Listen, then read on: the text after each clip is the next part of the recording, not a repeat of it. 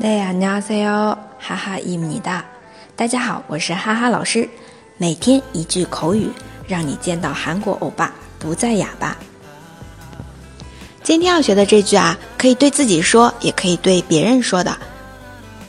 别灰心啊！如果发现自己或者别人意志比较消沉的时候，多多用这句话。用韩文来说就是낙심하지말아 요。 낙심하지말아 요。 낙심하지말아 요。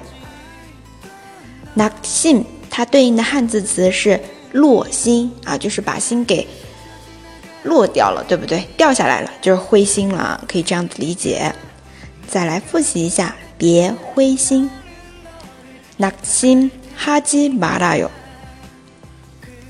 낙심하지말아 요。 낙심하지말아 요。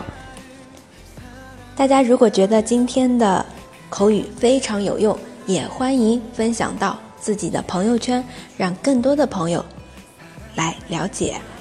那么，想要获得文字版的同学呢，请关注“哈哈韩语”公众号。我们明天再见喽，내일봬요